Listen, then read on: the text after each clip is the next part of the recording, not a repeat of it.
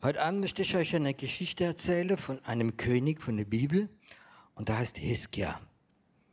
Und Hiskia, ihr wisst ja, in der Bibel gab es immer Könige von Israel, von Propheten genannt, wie treu waren, und, aber die große Mehrheit war nicht treu und nicht und gottlos und haben Götze angebetet. Es war so schlimme Zeit. Und dann gab es diese Zeit, wo ein Mann König geworden ist, sehr früh, er war, glaube ich, 22 oder 21 Jahre, aber hatte Mutter gehabt, die war sehr gottesfürchtig und die hat ihn sehr beeinflusst. Und dieser König Heskia war ein gottesfürchtiger König und er hat gelebt nach dem Willen, nach dem Plan Gottes. Und ein Tag, und er hat viele Siege gehabt und war total gesegnet, und ein Tag kommt der Feind von, von Syrien rüber und er nimmt eine Stadt nach der anderen ein. Und plötzlich bekommt er Angst und Panik. Und dann schreibt er Brief an diesem König von Syrien und sagt, hör zu, äh, ich möchte gern die, die Gefahr wegmachen, dass du mich nicht eingreifst und die Stadt Jerusalem nimmst. Ich bin bereit zu bezahlen.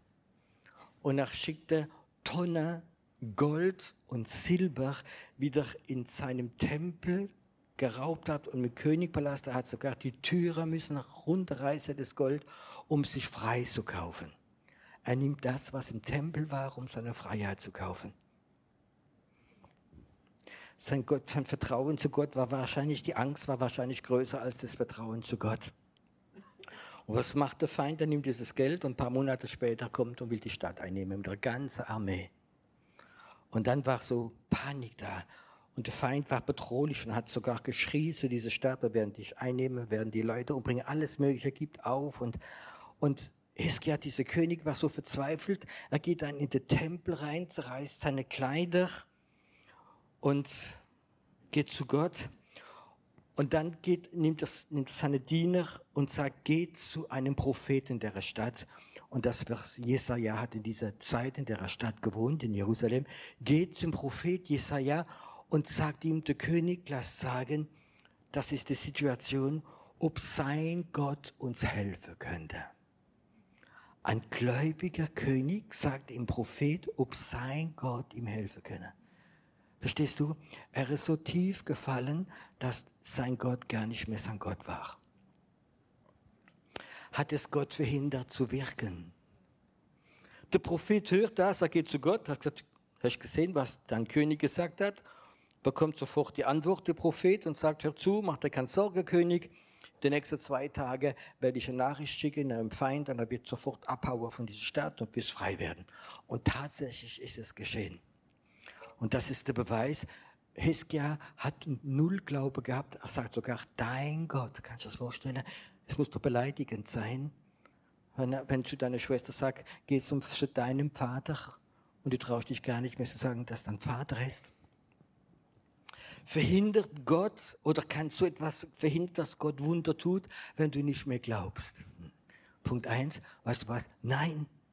Und das stört mich gar nicht, wenn jemand mal Leute kommen und möchte Gebet haben und ich frage sie, glaubt ihr, dass Gott, nee. Ich erzähle Geschichte. Ein Ehepaar kommt dann abends zu uns in den Gottesdienst. Er war Franzose und sie hat einen Motorradunfall gehabt und der Arm war drei oder viermal gebrochen und ist nicht mehr gut zusammengewachsen und sie konnte den Arm nicht mehr bewegen und er war krumm auch so.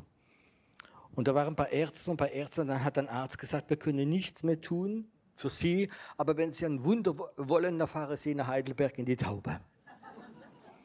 Und das Ehepaar kam nach dem Gottesdienst und gesagt, der Arzt hat uns hierher geschickt.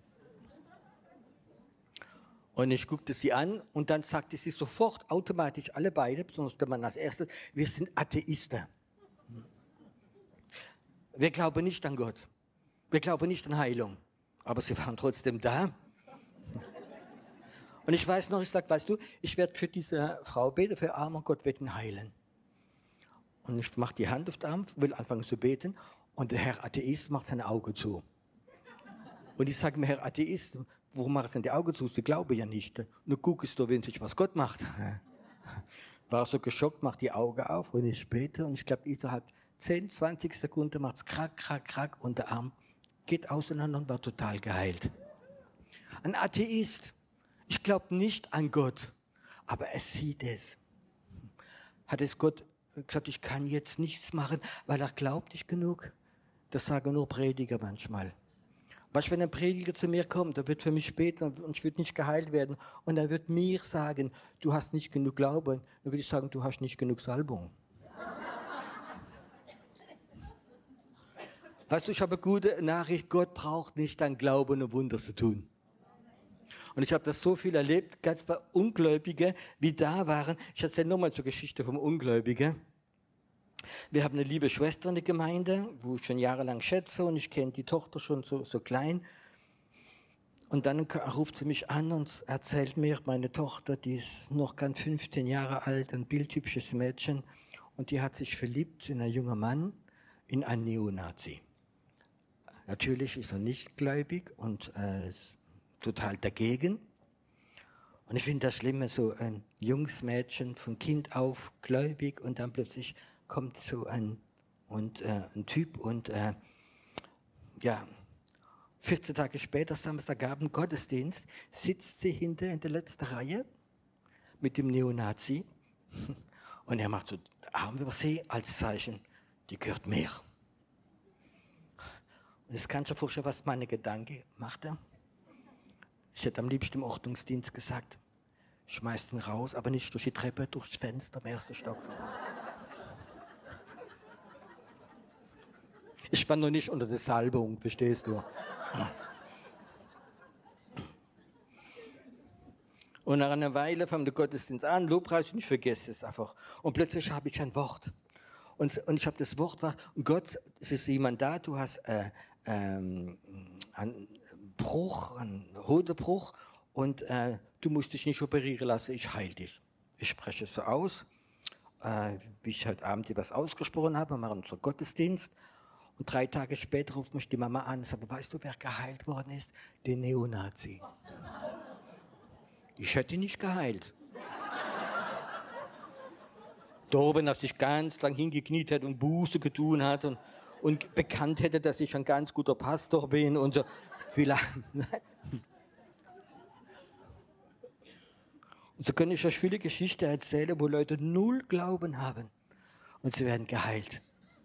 Und ich liebe es, wenn Leute kommen und ich frage sie, glauben sie? sagen, nein, gar nicht. Boah, das ist viel leichter, wenn jemand kommt, ja, ich glaube, steht geschrieben, steht geschrieben, steht geschrieben. Ist alles selig bla bla bla öfters. Und wenn ich sie frage, wie viel Mal habe ich schon Gebet bekommen? Oh ja, Bonke und der und die und die haben alle für mich gebetet. Glaube ich immer noch, ja. Äh, geh lieber zu Martin beten, er hat mehr Glaube wie ich. Okay, haben wir verstanden? Gott braucht nicht dein Glauben, um Wunder zu tun. Ist doch fantastisch. Und dann geschieht dieses Wunder. Die Leute hauen ab und Gott hat sogar gesagt, der Mann, wieso Israel beleidigt hat, der Mann, wieso Gott beleidigt hat, der wird heimgeschickt und wird kurze Tage später wieder umgebracht. Und es ist geschehen worden. Ein paar Jahre später, selbe Situation, kommt eine mächtige Armee, umzingelt diese Stadt und äh, keine Chance rauszukommen. Und die Stadt wird wahrscheinlich eingenommen werden, keine Chance. Und dann geht Hiskia wieder in den Tempel. Und dann macht er etwas anders. Er geht zu Gott und betet selbst. Er sagt nicht mehr, geht zum Prophet äh, und sagt ihm, äh, äh, dein Gott, sondern er fängt an selbst zu beten. Er sagt, Gott, du siehst diese furchtbare Situation. Es gibt keine Chance, dass wir rauskommen. Aber du bist ein großer Gott, du tust Wunder. Und während er betet, gibt Gott schon Antwort im Prophet. Jesaja bekommt die Antwort. Gott sagt, der König hat gerade gebetet, geh hin, habe Botschaft. Dieses Mal auch, wäre ich Ruzipuzzi, dann Feind vernichten. Es wird Engel kommen, es wird etwas passieren und der Feind wird nicht in die Stadt gehen und sie wird total vernichtet werden. Das zweite Mal betet er und hat ein Stück Glaube bekommen. Warum? Weil er gesehen hat, dass Gott das erste Mal Wunder gemacht hat wenn ungläubige Leute, wenn du kein Glauben hast und empfangst ein Wunder, dann fängt an, dein Glauben zu wachsen. Stimmt das? Und ich finde das fantastisch, wenn ich Leute sehe, ich erzähle euch eine andere Geschichte, wie, wie Glauben wachsen kann. Wir haben einen Hauskreis gehabt, ganz am Anfang, und dann klingelt es an die Tür, und zwar acht oder fünfter acht, waren schon alle da. Und unser Hauskreis war immer Limit, Limit, mehr ich nicht reingepasst. Und da war eine Frau draußen gestanden, so einen großen Mantel angehabt, das war Winter. Und ähm, sie hat gehört, dass hier ein Hauskreis ist, ob sie kommen darf. Sag ich, ja, selbstverständlich, kommen Sie rein, setzen Sie sich hin. Die hat den Mantel nicht wollen ausziehen, war fremd, so so gesessen im Hauskreis. Wir machen Lobpreis und Gott gibt mir ein Wort. Es ist jemand da, du hast einen, einen kleinen Finger, äh, Arthrose oder Arthritis oder Gicht drin und der Schmerz und Gott möchte dich heilen. Und ich fragte, wer ist das? Und die Frau sagte, ich bin's. Und sind wir alle aufgestanden haben für sie gebetet, gegen diese Arthrosen, diese Arthritis. Und dann nach, was eine Minute, zwei, sagte, ist alles weg, mein Finger wieder geheilt, wir freuen uns, mal Applaus. Und wir singen noch ein paar Lieder und dann bringe ich ein Wort im Hauskreis. Und dann schicke ich die Leute nach Hause. Und dann frage ich noch, ist noch jemand da, wie sich Gebet wünscht, wo es nach Hause geht. Und dann sagt die Frau, ich. Dann sage ich, ja, was haben Sie denn? Und dann macht sie ihren Mantel auf. Und die hatte Bauch gehabt wie eine Frau im 18. Monat schwanger. Die Frau war bestimmt schon über 50. Und die sagte, ich habe einen Tumor von 5 Kilo drin. Ich habe Krebs. Da sind wir aufgestanden, haben für diese Krebs gebetet. Ihr Bauch ist zurückgegangen. Sie wurde geheilt. Sie ging nach Hause. Und dann hatte ich eine Frage. Gott, ich verstehe nicht. Ich war lächerlich mit meinem Wort der Erkenntnis mit Finger. Verstehst du? Hätte ich doch gleich gesagt. Und Gott hat gesagt, Piero, ich musste das kleine Wunder vom Finger anfangen, dass sie Glaube bekommt für ihre Krebs. Glaube ist etwas, die wachsen kann. Bei Iskia ist es ge gewachsen. Die Zeit geht vorbei, der Mann wird älter, der König, und er wird krank, schwer krank.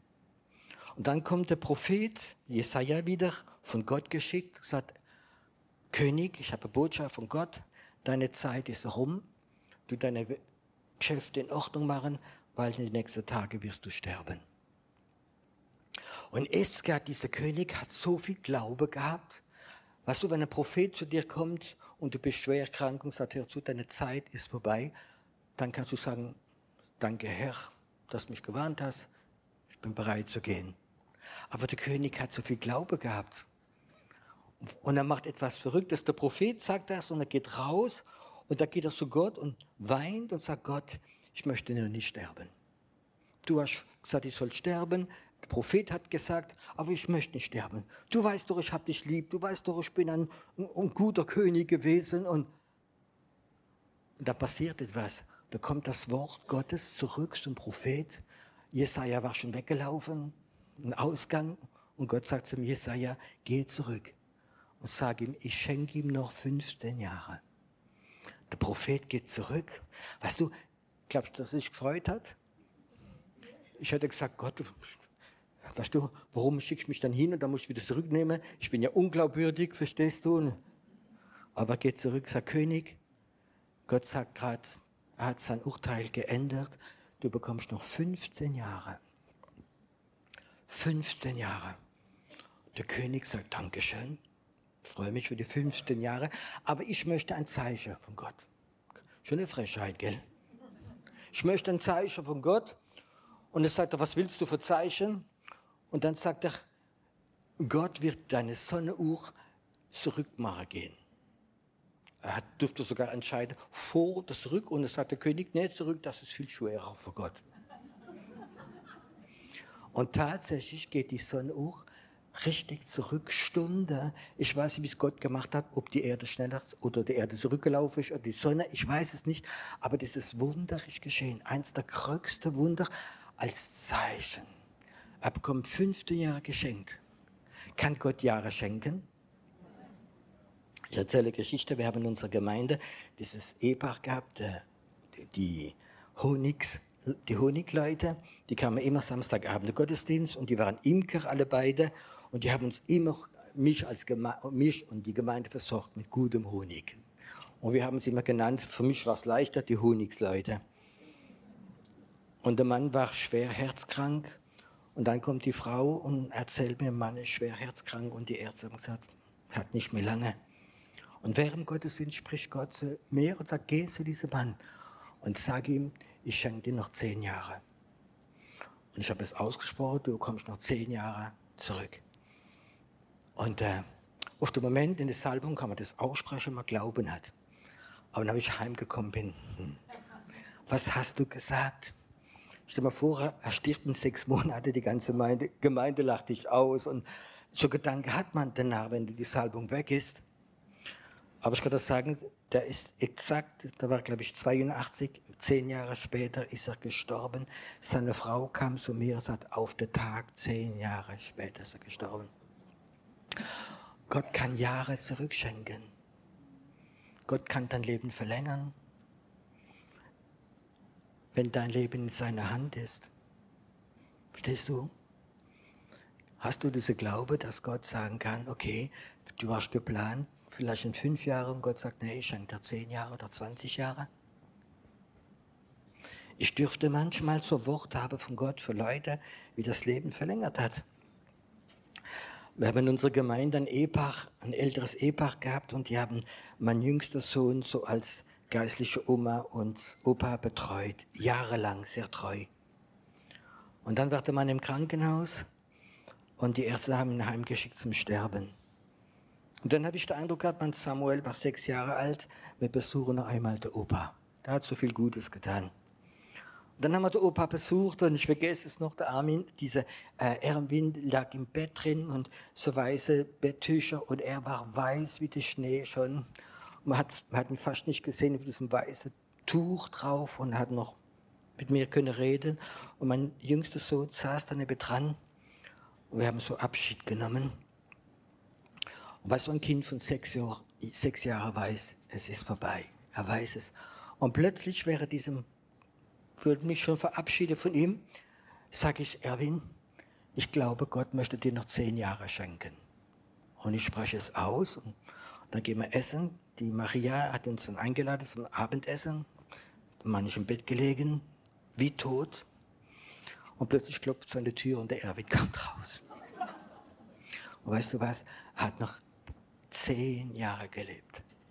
Und ich habe so manchmal so Wort gehabt von Leuten, Gott will dir nochmal Jahre zurückschenken. Das hat nichts mit mir zu tun. Wenn du einen Brief bekommst vom Finanzamt, hat es mit dem Briefträger nichts zu tun. Versteht ihr? Du gehst nicht raus und küsst ihn und gibst mir Ohrfeige, sondern sagst, ich bin nur Briefträger. Aber ich weiß, das ist Gott. Da kann manchmal so Worte aussprechen, kann Jahre zurückschenken. Und das ist etwas wie das Geschenk von Gott. Ich komme zurück zu Eskia. Er bekommt das größte Wunder. Er bekommt Leben geschenkt, Jahre zurück. Er hat diese Wunder der Befreiung erlebt, obwohl er furchtbare Sachen vorher angestellt hat. Und dann bekommt er den Besuch vom Sohn, vom König äh, von, von Bagdad, von Babylon. Kommt ihn besuchen und sagt, König, ich habe gehört, du hast Wunder erlebt, du bist geheilt worden, das und jenes.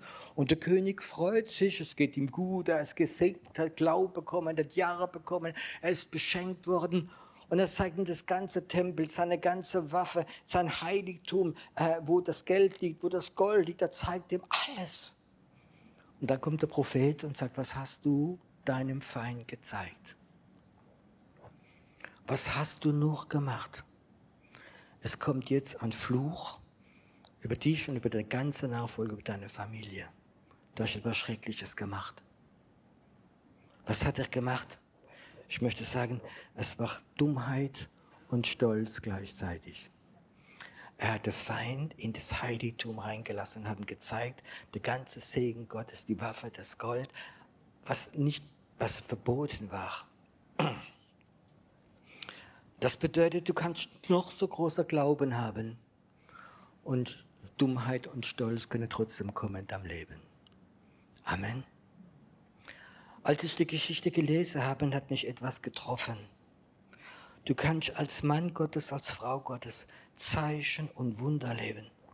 Du kannst Sachen, außergewöhnliche Sachen, wie Gott dich gebraucht. Und trotzdem kann noch in das Heiligtum Stolz und Dummheit reinkommen. Amen. Und weißt du, die, die Geschichte hat mir so Denk gegeben und hat mich so ein Gebet in meinem Herz drin ist, Herr, bewahr mich auch wenn du mir noch so viel Segen schenkst und wenn du mich noch so viel gebrauchst und wenn ich Wunder erlebe, bewahre mich, dass nicht diese, diese Babylon, dieser Geist von Babylon, dieser Stolz, diese Arroganz in mein Herz reinkommt. Es ist etwas Schreckliches. Es ist etwas, wie furchtbar kann sein. Du kannst jahrelang Christ sein, du kannst treu sein, du kannst Wunder erleben. Und das verhindert nicht, dass ein Tag du dein Herz aufmachst und dieser Geist von Babel reinkommt. Und das heißt Stolz. Selbst ein Turm bauen, sein wie Gott, um Gott zu begegnen. Es gab in den 60er, 70er Jahren eine riesige Erweckung, ganz besonders in Amerika. Und es gab so Bewegungen, Heilungsbewegungen, wo Männer und Frauen Gottes von Gott einen Dienst bekommen, Menschen zu heilen. Es gab eine Zeit, wo in Gottesdiensten 10, 15 Rollstuhlfahrer geheilt worden sind. Sie haben ein Foto gemacht von ganzen Bergen von Rollstühlen, wie Zeichen, Wunder, wo Tote erweckt worden sind. Das hat ungefähr so 10, 12 Jahre gedauert. Und es gab mehr als eine Zeitung, die hat geheißen Healing of God. Da gab es mehr als 100 von diesen Heilungsevangelisten, die Zeitschrift geschrieben haben drin. Und ich glaube, nach den zehn Jahren sind drei übrig geblieben. Und viele sind ja früh gestorben, Alkoholiker geworden, der Glaube verloren und alles Mögliche. Zeichen Wunder ist kein Beweis, dass dein Herz rein bleibt, sondern eine Beziehung mit Gott. Eine tiefe Intimität mit Gott. Dieser Gott, wie heilig ist, der wohnt in uns drin. Äh, Zeichen und Wunder und alles Mögliche ist so schön, sind Geschenke Gottes. Aber lebt nicht dafür, sondern Gott möchte, dass du eine persönliche, intime Beziehung mit ihm ganz persönlich hast. Du musst ein Herz haben, wie bereit ist, bußfertig zu sein. Du musst ein Herz haben, wenn du der Heilige Geist oder wenn andere Personen dies kritisieren, es zu akzeptieren. Bist du noch bereit, wenn du in der Leitung bist, wenn du geistliche Autorität hast, dass Gott jemand schicken kann, wie ganz schwach ist, um dir Korrektur zu geben? Oder bist du schon so weit, ich habe so viel Erfahrung mit Gott, ich habe so viel Zeichen mit Gott bekommen, und du lässt den Feind in dein Herz hinein. Hiskia, wie so viel erlebt hat mit Gott. Am Ende ist ein Fluch über ihn, aber über die ganze Familie sein Nachkommen gekommen, weil er etwas Furchtbares gemacht hat. Diese Glauben, der hat ihm nicht geholfen. Glaube kann etwas Gefährliches sein. Ich habe mich gefragt heute Abend, Susanne, wie die Predigt heißen wird, dann habe ich gesagt, Glaube kann gefährlich sein. Glauben ist etwas, äh, etwas Wunderbares, wo du das Herz Gottes berühren kannst, wo Gott übernatürliche Zeichen und Wunder gibt. Aber Glauben tut niemals die Intimität mit Gott ersetzen. Niemals. Und Glaube kann gefährlich sein. Ich möchte etwas sagen, du musst kein Glaubensheld sein. Du musst eine Beziehung mit Gott haben. Eine Liebesbeziehung. Und wenn Leute da sind und die haben in ihrem Leben viel Zeichen und Wunder und Gott segnet sie, dann freu dich über sie. Aber sei nie eifersüchtig. Vielleicht hat Gott eine viel größere Liebe für dich, weil du eine intime Beziehung mit Gott hast. Heute Abend habe ich eine Frage. Kennst du diesen Geist von Babylon? Das sind die Leute, wie dieser Turm bauen wollte, um selbst Gott zu sein. Kennst du diesen Geist von Babylon, wenn eine Mischung von Selbstmacht und von Stolz ist, wie dein Herz berühren möchte? Gibt es etwas in deinem Herz, wie so Alarmsignale gibt, wenn er kommt? Und plötzlich merkst du, wow, du bist so toll, du bist so gut und wow. So, der Gedanke habe ich auch schon gehabt, so, Gott sei froh, dass du mich gefunden hast, gell? Aber ich wusste, von wo kommen diese Gedanken. Du kannst nie verhindern, dass Gedanken in dein Leben reinkommen. Du kannst nie verhindern, dass Vögel über dein Haus fliegen. Aber du kannst verhindern, dass sie Nester bauen. Und ich sage immer Gott, wenn so Gedanken kommen, dann darfst du mal ab und zu eine draufgeben. So. Nicht so fest, aber ein bisschen so. Gibt es noch eine Notsituation, wenn dieser Geist von Babel kommt und manchmal denke ich, dass ich etwas kann, dann habe ich noch eine ganz liebe Frau. Und die zieht mich mal gern so runter in die Realität wieder. Die kann das so gut machen. Ich bin Gott dankbar dafür, dass diese Luftballon, was du geerdet ist, so manchmal. Ich glaube, es ist wichtig in unserem Leben, dass wir eine reale Liebesbeziehung haben mit diesem Gott, dem Vater. Kennst du diese Zeit noch, wo du manchmal die Bibel liest, nicht weil du Zeichen und Wunder haben willst, sondern auf eine Begegnung mit dem Herzen Gottes? Wo du manchmal die Bibel liest und plötzlich kannst du weinen, weil du spürst so diese Liebe des Vaters, wie dich liebt, so wie du bist. Oder haben wir das verloren, lesen wir nur noch die Bibel, um Power, um Zeichen und Wunder zu bekommen? Ist diese Liebesbeziehung noch da in dir drin? Wann hast du das letzte Mal geweint, weil du die Liebe Gottes gespürt hast? Nicht aus Traurigkeit oder weil du enttäuscht warst oder weil du depressiv warst.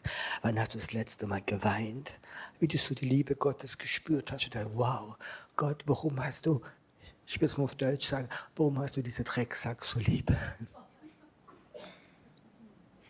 Warum hast du so viel Geduld mit mir? Habt ihr das auch schon gesagt? Ich habe öfters Gott gesagt, Gott, wenn ich mein Chef wäre, ich hätte mich schon lange rausgeschmissen. Aber Gott ist Geduld. Ich habe eine Sehnsucht, eine Gemeinde Jesus zu sein, wie nicht perfekt ist, aber eine Gemeinde Jesus, wie die Liebe Gottes da drin hat, so stark. Verstehst du, dass es Momente gibt, wo du nicht ja, dich auflösen möchtest oder sagen, Herr, ich möchte da oben sein bei dir für immer, weil ich deine Liebe spüre. Diese Intimität mit Gott, diese Liebe Gottes in deinem Herz haben, diese Gemeinschaft, verhindert dich immer, dass dieser Geist der Babel in dich hineinkommt. Besonders wenn du so vielleicht Erfolg hast. Du hast etwas gebetet, du hast prophezeit und es geschieht es und die Leute sind glücklich und wow und alles Mögliche, dann zieh dich zurück wieder und hab Gemeinschaft mit Gott. Hab Gemeinschaft mit ihm und so, dass du die Liebe Gottes wieder spürst. Und wenn du die Liebe Gottes spürst, dann sind dir die Zeichen und Wunder, alles was geschehen ist, gar nicht mehr so wichtig. Es ist normal. Es ist normal, dieser Gott im Himmel, wie es macht. Ich möchte die Frage nochmal stellen. Wann hast du das letzte Mal in der Gegenwart Gottes geweint? Nicht, weil du traurig warst, sondern weil du die Liebe Gottes so gespürt hast. Wie die Liebe Gottes gekommen ist und hat dein Herz gebrochen. Wann hast du das letzte Mal gedacht, du bist so klein? Aber es gibt einen Gott, der ist so groß und der hat so viel Geduld und hat dich so lieb. Und du spürst gerade seine Liebe. Wenn du dieses nicht regelmäßig hast, dann wird dein Herz hart und dein Herz wird in Gefahr, dass dieser Geist von Babel kommt und möchte herrschen. Dummheit und Stolz passen zusammen. Heute Abend werde ich etwas beten, vielleicht ich noch nie in meinem Leben gebetet habe und vielleicht noch, nur, noch nie einen Aufruf gemacht hat. Aber wann hast du das letzte Mal geweint, weil du die Liebe Gottes gespürt hast? Wo dein Herz geweint hat. Warum, Gott, liebst du mich so? Warum liebst du mich so? Schalte es fast mich aus, weil diese Liebe so stark ist. Es tut weh. Liebe kann wehtun, wisst ihr das?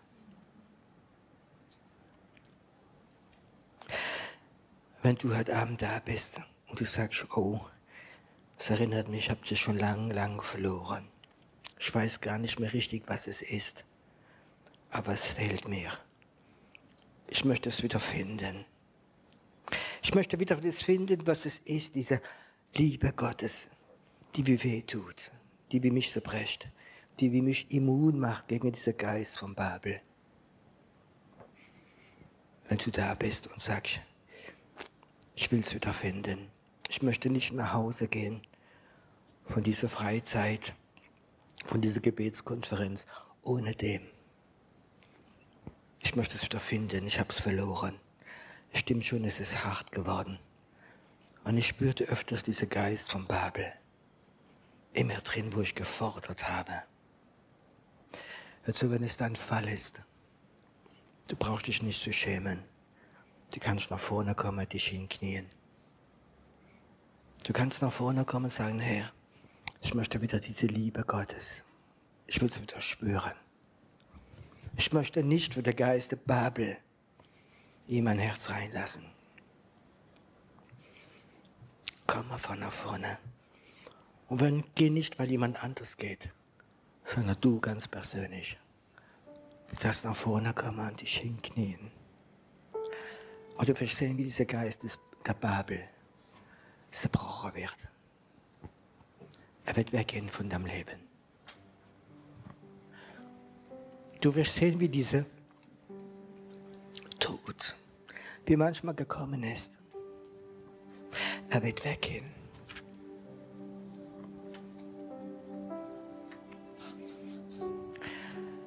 Dann gehört das nicht allein du rufst, sondern dass deine Kinder kommen.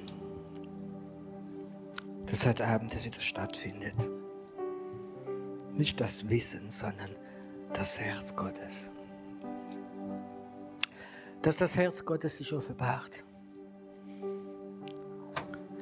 Dass das Herz Gottes sich offenbart. Hier heute Abend. Wenn kein Platz mehr ist, könnt ihr schon hinter hinknien. Ich spüre gerade, dass es ein heiliger Moment ist. Ich sehe gerade vom Himmel, wie Engel runterkommen. Weißt du, wenn das Herz Gottes und das Herz von Menschen zusammenkommen, da kommen Engel. Weil es ein heiliger Moment ist und sie stellen sich drumherum. Wenn eine Begegnung stattfindet, vom Herzen Gottes zum Herz der Menschen, weil es ein heiliger Moment ist, kommen Engel runter. Und heute Abend, da wo Tod in dich hineingegangen ist, wo der Geist von Babel vielleicht so ein Stück Tod reingemacht hat, dieser Tod soll weggehen von dir. Du sollst wieder ganz neu eine Liebesbeziehung mit Gott bekommen. Du sollst eine ganz neue Liebesbeziehung mit Gott bekommen.